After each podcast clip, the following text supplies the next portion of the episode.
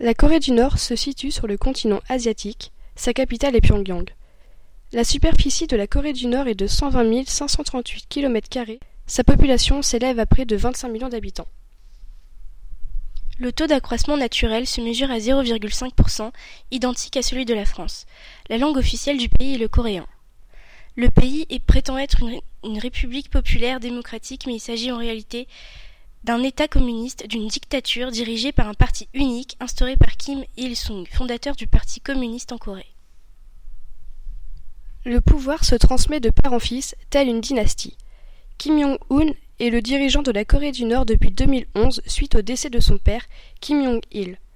On peut parler de régime totalitaire car la répression, la censure et la propagande sont les mots d'ordre de ce pays qui entretient le culte de la personnalité de leur dirigeant suprême.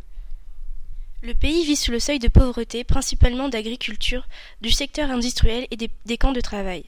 En effet, le pays est en autosuffisance, voulant se démarquer de l'influence du Japon, des États-Unis et de la Chine.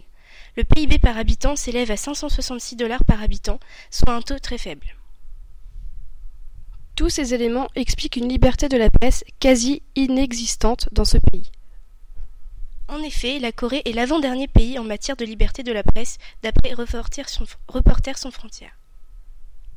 Un journaliste ayant créé une association de journalistes critiques en Corée du Nord a été déporté dans un camp de concentration en 1995 par le gouvernement nord-coréen. Aujourd'hui, nous n'avons toujours pas de ces nouvelles. La liberté d'expression n'existe pas, c'est pour cela qu'il est complexe d'établir un rapport sur la liberté de la presse d'un pays lorsque ce même pays est un trou noir médiatique qui ne laisse rien échapper de ses frontières.